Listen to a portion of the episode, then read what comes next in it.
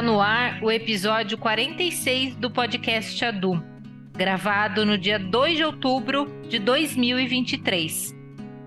Neste episódio, vamos conhecer a Escola Nacional Florestan Fernandes, projeto idealizado e concretizado pelo Movimento dos Trabalhadores Rurais Sem Terra, o MST.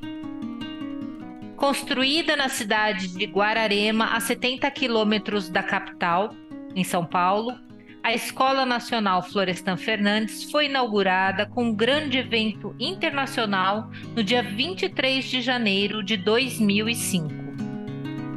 A Florestan Fernandes é uma escola em construção e foi erguida entre os anos de 2000 e 2005 graças ao trabalho voluntário de mais de mil trabalhadores e trabalhadoras sem terra e simpatizantes. Inspirada em Florestan Fernandes e Paulo Freire, a Escola Nacional pratica a pedagogia coletiva do pensar e fazer cotidiano em várias frentes. Essa prática educativa permeia desde o processo de busca e produção do conhecimento, manutenção dos espaços coletivos, a mística, a produção de alimentos, entre outros. E desenvolve-se assim o método do trabalho coletivo, a pedagogia sem terra, fundamentada na realidade do campo e dos saberes populares, o diálogo e a troca de experiências. No episódio de hoje, vamos conhecer mais um pouco dessa importante e reconhecida referência internacional por unir a prática com a teoria política marxista. Eu sou Cristina Segato e, juntamente com o meu colega Paulo Samartim, Damos as boas-vindas à nossa entrevistada desse episódio, Rosana Fernandes, dirigente nacional do MST, pedagoga, especialista em educação do campo, mestre em desenvolvimento territorial da América Latina e Caribe, doutoranda em educação, coordenadora geral da Escola Nacional Florestan Fernandes.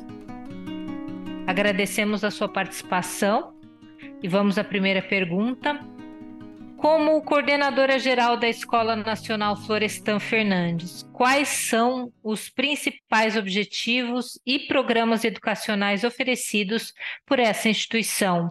E como a Florestan Fernandes, como ela contribui para a educação e formação de ativistas e líderes sociais?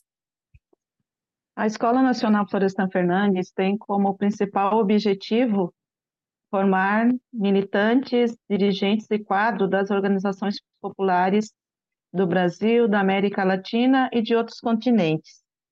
É, além desta perspectiva né, de sujeitos que são formados pela escola, também conta-se com muita ênfase a projeção das organizações populares que enviam militantes, dirigentes e quadros é, numa perspectiva de transformação da sociedade, vislumbrando um projeto socialista. Nós temos, né, a Escola Nacional é resultado de um projeto que o MST vem organizando ao longo desses 40 anos de existência do Movimento Sem Terra, mesmo que a escola esteja completando 18 anos de existência efetivamente aqui em Guararema. Nós já temos entendido que a formação política ideológica, a formação para a militância, para os ativistas, como muitos países denominam assim, é de suma importância para que um projeto de transformação social seja efetivado. E no Brasil nós vivemos né, momentos bastante é, urgentes, vamos dizer assim, de que essa transformação seja construída. Então, mesmo recentemente, né, com, com o processo eleitoral brasileiro, nós acreditamos que seja um passo dado né, na construção de um jeito diferente de entender o Estado, de ver a sociedade, mesmo com um governo que esteja é, posto aí na perspectiva da classe trabalhadora. Então, temos essa compreensão né, da formação política, né, dessa educação é, ampliada no sentido integral do ser humano como um elemento essencial para as mudanças que buscamos construir ao longo da história que o MST vem atuando. Rosana, como a educação do campo se diferencia da educação tradicional nas regiões, nas áreas urbanas? É, a, a Escola Nacional Florestan Fernandes é uma escola de formação política, né? E que nós organizamos também processos de escolarização junto às instituições de ensino superior. É, nós temos já experiências em cursos de graduação, de pós-graduação, inclusive a gente destaca bastante a relação que temos com a Unesp num programa de mestrado em desenvolvimento territorial da América Latina e Caribe, mas atuamos né, em várias outras instituições de ensino. Nós prezamos né, por uma concepção de educação que vincula os sujeitos à, à sua realidade específica e que essa formação, que essa educação seja desde essa realidade, né? Isso não significa que ficamos nela, mas é a partir dessa realidade e daí a nossa realidade camponesa, os assentamentos, os acampamentos, as comunidades tradicionais, né? Os é, vinculando, né? Com os sujeitos de territórios quilombolas indígenas. Então é daí que nós é, construímos né, a compreensão de uma educação do campo voltada numa perspectiva do sujeito para sua realidade, né, ampliando para uma concepção maior de sociedade e a demanda toda que isso exige. É, ao se tratar, nós também, nessa perspectiva, né, podemos é, intensificar bastante a formação de educadores e educadoras para as escolas públicas que estão nos assentamentos, ou nas comunidades camponesas. Então, aqui também, né, as parcerias feitas né, para a formação nas diferentes licenciaturas, mas com bastante êxito na formação de pedagogos e pedagogas, que também é, busca construir essa concepção né, nesses sujeitos que serão formadores da, né, da nova geração nas escolas públicas que existem. Entendendo que a escola né? A, a parte mesmo de infraestrutura de uma escola deve estar também nessas comunidades, nesse, nesse campo, né, para poder é, contribuir pedagogicamente né, na sua elevação de consciência, né? Porque não, não é simplesmente para quem vem fazer um curso aqui na escola, senão, né, desde um projeto de educação que esteja colocado é, na perspectiva de formar sujeitos, né, que pense diferente, que pense criticamente a sociedade, que pense criticamente, inclusive, a sua própria comunidade, né, como é o caso dos assentamentos camponeses. Então, a formação de educadores também tem né, essa relação direta com, com a Florestan Fernandes, quando a gente busca construir uma escola do campo, no campo, né, não uma escola para o campo, né, como é a proposta de educação que o MST veio também organizando ao longo da sua história, mas que soma-se a, essa, a esse processo outros movimentos populares camponeses, que então configura uma grande articulação nacional né, por uma educação básica do campo, né, onde a gente tenha os diferentes sujeitos né, sendo respeitados e, e tendo o seu direito ao processo de escolarização também nas suas comunidades, desde as suas comunidades, desde a sua realidade. Né? Então, pensar isso para nós também faz muito sentido, né, quando falamos de um projeto de educação é, que esteja vinculado a um projeto de transformação social. E quais são as lições que você acredita que outros movimentos sociais e organizações educacionais podem aprender com a experiência do MST na promoção da educação no campo? Nós temos é, na nossa base pedagógica, né, no, no nosso fazer cotidiano, é, algumas dimensões formativas que nós compreendemos que elas sejam necessárias estar em todos os processos de formação e de educação, tanto para a formação de educadores quanto a implementação num projeto né, de educação do campo. É, que é o estudo, né, uma das dimensões, né, de ter o rigor, de ter um programa, de ter conteúdo, né, para as escolas de educação básica a gente enfatiza, né, quais são os conteúdos socialmente úteis para aqueles sujeitos, né, e, e desde aqueles sujeitos para poder compreender o mundo. É, temos também né, a dimensão da organicidade. Organicidade é um termo, inclusive, que nasce dessa história do movimento sem terra, no sentido de como se faz uma organização, como é o movimento, mas que também dentro da escola, do ponto de vista pedagógico, isso também repercute no jeito de organizar os estudantes, as turmas, né, com responsabilidades coletivas, com responsabilidades individuais, né, na projeção é, de uma articulação entre a parte e o todo, né? Então, nós temos núcleos de estudantes, nós temos responsabilidade de coordenação desses estudantes, né, até a coordenação geral das escolas. Temos a dimensão dos valores humanistas, nós denominamos assim, humanistas e socialistas, né, já projetando essa nova sociedade que nós buscamos construir, né, o valor do companheirismo, da solidariedade, do respeito, né, como sendo elementos essenciais na convivência entre os sujeitos que estão nesse ambiente educativo. Aqui se problematiza bastante né, a, os valores né, do capitalismo né, que nós carregamos culturalmente, como egoísmo, né, como individualismo. Então, o que, que a gente desconstrói e o que, que a gente constrói nessa perspe perspectiva da educação né, desses sujeitos. Uma outra dimensão é a dimensão da arte e da cultura, não apenas como espetáculos, né? É importante também ter acesso aos espetáculos, às peças teatrais, o que, né, apresentações musicais, mas aqui nós estamos falando da arte e da cultura como uma dimensão formativa, né? E aqui com muita ênfase também na, na compreensão da educação da cultura popular, né? Que desde os sujeitos das suas comunidades, né? Da sua do seu cotidiano também pode ser artistas, podem refletir sobre né, a, a determinadas músicas, né, como que problematiza é, músicas da cultura de massa para a compreensão né, desses sujeitos. Então, é uma, uma dimensão também necessária que esteja vinculada ao projeto educativo.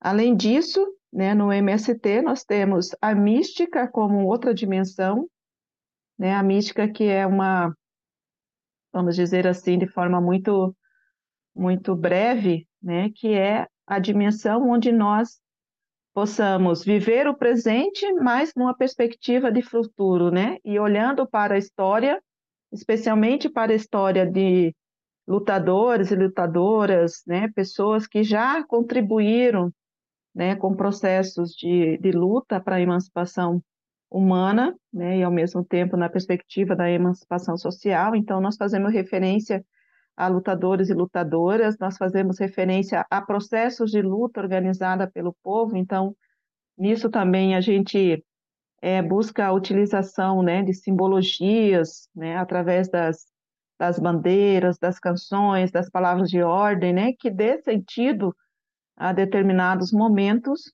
e que projetamos, né, nessa, nesse, nesse jeito de enxergar a história, também essa projeção, né, de um projeto estratégico. Além disso, por último, né, das, das dimensões formativas que nós priorizamos nos nossos projetos político-pedagógicos é a dimensão do trabalho. Né, o trabalho como um princípio educativo, né, que é ao executar determinado trabalho, nós estamos elevando né, a consciência dos sujeitos que estão atuando.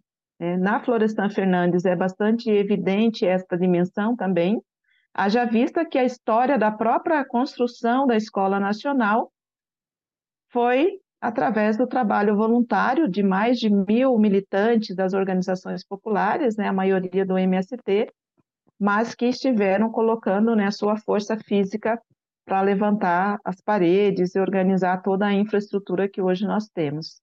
E os estudantes, né, que estão vindo em atividades formativas desde 2005, quando a escola foi inaugurada, né, cotidianamente também coloca a sua força física né, para manter essa escola é, sendo organizada do ponto de vista da sua infraestrutura. Então, a distribuição de trabalho né, na horta, na ciranda infantil, né, que é o espaço com as crianças, também no trabalho doméstico, né, de manter a limpeza da cozinha, do refeitório, né, dos banheiros coletivos. Então, são trabalhos necessários para dar conta de, né, de, de, implementar essa dimensão formativa na perspectiva não só de manter a, a infraestrutura funcionando, senão também né, por acreditar que essa, que essa dimensão ela é muito importante né, no processo de formação.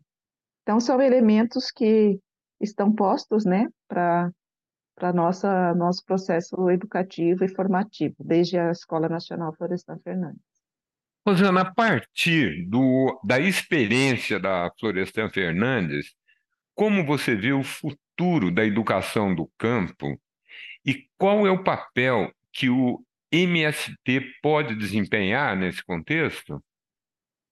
Nós acreditamos que diante de um projeto de reforma agrária popular que o MST vem desenvolvendo ao longo das, das suas quatro décadas de existência, e com uma, um fortalecimento, vamos dizer assim, nessas últimas, nessa última década e meia, especialmente, ou nessa última década, a partir de um programa mais explícito sobre o que entendemos por reforma agrária e sobre os elementos que compõem esse projeto de reforma agrária. Né, desde 2014, quando o MST realiza o seu sexto Congresso Nacional, ele define, né, a partir de uma discussão e reflexões na base do MST, que vamos então é, denominar o programa de reforma agrária como um programa de reforma agrária popular. O que, que significa, né? o Programa de Reforma Agrária Popular. Significa que a, o grande debate sobre a concentração de terra e a necessidade da descentralização dessa concentração, ela seja efetivamente garantida na sociedade, já que as leis, né, especialmente aí a Constituição Federal, já prevê essa, né, esse direito do, né, do, das pessoas sem terra, das famílias sem terra, de não, né, de uma condição social ter acesso à terra. Então, a terra continua sendo né, o principal elemento né, na, na perspectiva da realização da reforma agrária no nosso país. O segundo elemento é que só ter a terra não é suficiente para que as pessoas organizem a sua vida e vivam bem nas comunidades é, camponesas, né? É preciso ter, para além da terra, as condições objetivas de sobreviver nessa terra. Então, aqui tem uma, uma lista grande de demandas né, que estão postas para que essas famílias possam sobreviver na terra. Por exemplo, né, é, recursos públicos né, que pudessem ser investidos nessas comunidades, né, nesses grupos de famílias, especialmente para a produção de alimentos, né, e alimentos saudáveis, né, a base da produção que o MST busca é, implementar de maneira geral né, na, nos territórios conquistados é a agroecologia, então aí tendo o resultado né, da produção de alimentos saudáveis e juntando a isso né, também a perspectiva de uma política de cooperativismo que possa ser implementado, né, entendendo que individualmente as famílias não conseguem avançar né, num processo também econômico de obtenção de renda, né, de organização da própria comunidade. As cooperativas é, são grandes experiências que já têm sido desenvolvidas e é preciso impulsioná-las. Para isso, há demanda também de recursos públicos, de investimento do Estado é, nessas experiências.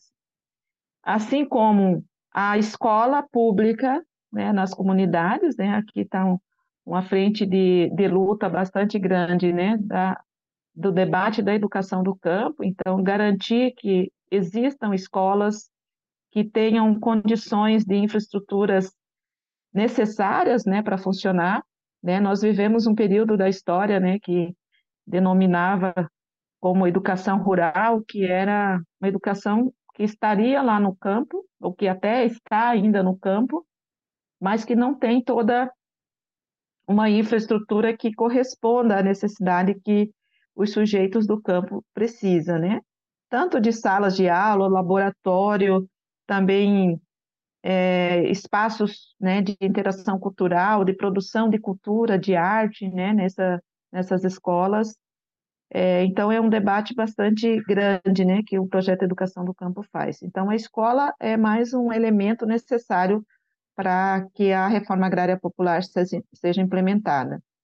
Temos também a discussão sobre a habitação no campo, né, a questão da moradia. Nós temos direito, né, as famílias camponesas têm direito de ter uma boa casa que seja compatível com o número de, de pessoas, né, que residem na casa, com a família, que tenha condição de ter a energia elétrica, de ter água, né, abastecida por mecanismo que seja compatível com aquela realidade camponesa. Então, são infraestruturas necessárias para que as famílias possam é, viver bem né, nessa, nessa lógica né, de ter a terra, mas ter as condições objetivas de sobreviver nessa terra. Além disso, nós temos também um, um debate que, que se amplia né, nesses últimos anos, que é a relação do campo com a cidade.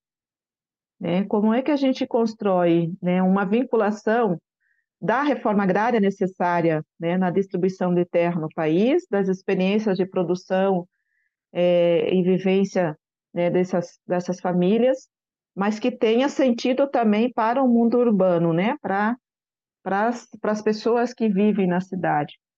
É, aqui vale destacar que na, na pandemia, né, nesse período especialmente, o MST manteve um vínculo direto com com as periferias, com as comunidades urbanas, né, na distribuição e na organização, junto com outras organizações populares, né, mas distribuição de comida é, in natura, mas também na produção das cozinhas comunitárias, né, as marmitas da terra, como em alguns lugares ficaram conhecidos, os mutirões né, para plantação de, de verduras, de legumes, né, de frutas para as comunidades carentes na cidade. Então, a relação com a sociedade também faz é, com que o resultado da reforma agrária seja visibilizado e seja entendido pela maioria da sociedade como necessária né, para o avanço é, de um projeto que vislumbre a, a dignidade do povo brasileiro, né, da classe trabalhadora, com tudo que a classe trabalhadora hoje possa representar, né, que não é uma classe homogênea, que não é o que foi lá na década de 1980, né? Temos alterações, mas que ainda entendemos como classe todas as pessoas, né, as categorias de trabalhadores que vendem a sua força de trabalho ou que dispõem da sua força de trabalho para conseguir manter a sua vida do ponto de vista objetivo. É, nós temos aqui também né, o debate da construção né, de instrumentos populares, sindicais e também partidários, né, que possa colaborar com o projeto de reforma agrária, né, é, aí, é, mantemos né, essa vinculação bastante direta, né, com a, as, os processos eleitorais, né, buscando sempre orientar e, e acumular nessa perspe perspectiva de termos companheiros e companheiras no parlamento, né, federal também, a nível de estado, e agora se aproximando das eleições estaduais também nos municípios, que corresponda né, a, a um projeto de campo, a um projeto de sociedade que almejamos. Então, pensar né, um projeto de reforma agrária, né, que o MST vem desenvolvendo, também é pensar processos formativos que possam ser ampliados, né, a Escola Nacional é um desses exemplos, mas nós temos também, é, para além das escolas públicas de educação básica, nós temos outros exemplos né, de escolas regionais, escolas é, estaduais, na perspectiva da formação técnica, da formação política é, para os sujeitos camponeses. Né? Queria destacar aqui, além da Florestan Fernandes, é, a Escola Latino-Americana de Agroecologia, que existe lá na Lapa, no município de, da Lapa, no Paraná, e a escola Egídio Bruneto, que existe é, no sul da Bahia, né, que são experiências de formação política, de formação técnica, né, com foco na agroecologia, que tem toda essa perspectiva né, da produção de alimentos dentro do programa de reforma agrária popular, que seja, então, a implementação é, como base né, na produção de alimentos para a sociedade brasileira. E tudo isso está posto, com certeza, né? É um programa de reforma agrária na perspectiva de um movimento popular como o MST, e está posto em contraposição ao projeto que o agronegócio tem para o campo. né? O agronegócio que pensa né, na concentração de terra cada vez mais, né, na, na junção do capital financeiro internacional com os grandes latifúndios brasileiros e que tem apenas como horizonte o lucro é, para suas, seus interesses, né? E para isso, né, a devastação do meio ambiente, né? A questão que a gente tem visto aí é, da Amazônia, né? Do, desmatamento, enfim, tudo está posto nesse projeto do agronegócio, que é vislumbrar um projeto de campo sem gente. Né? Tudo bem com desenvolvimento tecnológico, mas a serviço de quem está esse desenvolvimento tecnológico. Nós também reivindicamos o desenvolvimento tecnológico para que as pequenas né, propriedades e assentamentos, enfim, comunidades possam também desenvolver a agricultura que responda né, a uma demanda social que está posta. Então, é um projeto que enfrenta né, a lógica do agronegócio que historicamente esteve né, imperando no nosso país, né, no, com uma ideia mais de latifúndio né, e agora de empresa investindo nos territórios brasileiros. E para finalizar, Rosana, nossa última pergunta, estamos nos encaminhando para o encerramento do, do episódio. Rosana, quais são as lições que você acredita que outros movimentos sociais e organizações educacionais podem aprender com a experiência do MST na promoção da educação no campo? Podemos dizer que né, temos várias lições assim que nós aprendemos, né, nós, eu falo enquanto movimento, enquanto sujeito também inserido nessa organização popular que faz, né, essa luta e essa resistência no, no seu cotidiano. É, mas um destaque, né, para essa resistência histórica que os sujeitos camponeses vêm fazendo no nosso país. Né? Quando a gente olha para a história brasileira, nós tivemos é, muitas experiências, né? muitas delas foram vencidas, né? mas muitas também foram vitoriosas. Né? Então, a gente olha como é, um processo de acúmulo, né, para para os camponeses, para as camponesas, para as organizações populares. Então, esse é um, um destaque, né, dessa resistência histórica que o povo camponês vem fazendo ao longo da história do nosso país, especialmente na luta pela terra, mas a gente sabe que tem muitas outras resistências em outras lutas é, específicas, né? Também podemos dizer, né, que outra lição seja o aprofundamento né, e a elaboração né, de uma de concepção de educação, de formação, né, que vai dando identidade para os que estão fazendo essa educação, fazendo essa história da luta pela terra, mas né, podemos colocar mais específico com relação à educação, à formação dos sujeitos, né? É, o MST, por exemplo, tem uma elaboração a partir da sua história que é, denominamos como a pedagogia do movimento sem terra, onde a escola é mais do que escola, né? Assim como a terra é mais do que terra, que a professora Roseli Caldarte né, sistematizou. Então, é da, da experiência concreta das organizações e dos sujeitos inseridos nessas organizações que nós vamos aprofundando, elaborando teoricamente também é, sobre a nossa própria resistência. E a terceira grande lição, né, para destacar apenas três, é sobre a formação de educadores e educadoras que atuam diretamente nas comunidades camponesas.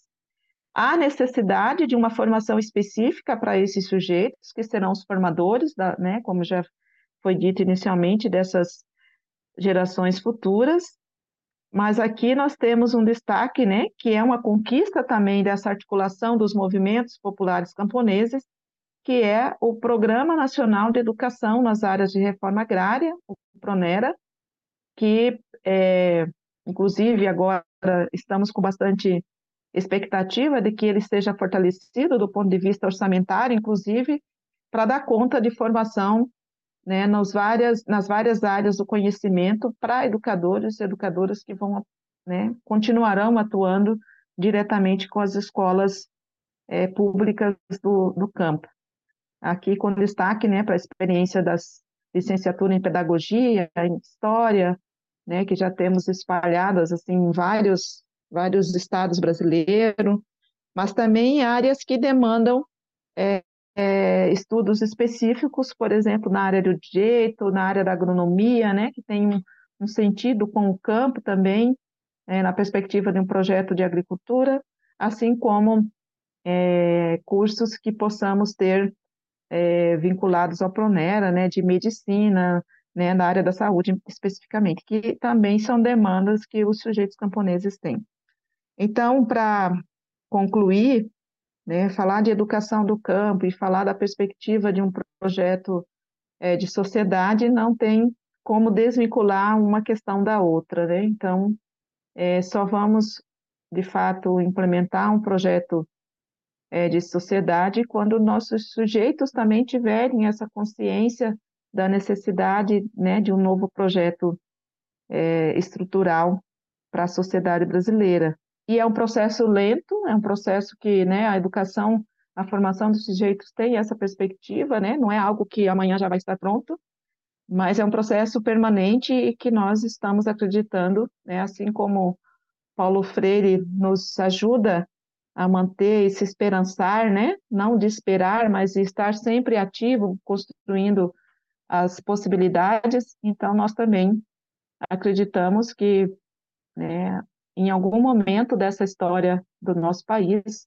seremos vitoriosos com um projeto de sociedade que esteja é, de acordo com a perspectiva das organizações populares e da classe trabalhadora como um todo. Encerramos aqui mais um episódio do podcast Adu. Agradecemos a participação da educadora Rosana Fernandes no episódio de hoje. Siga nossas redes sociais, nosso site e fique por dentro dos temas que serão abordados nos próximos episódios do podcast Adu. Até lá!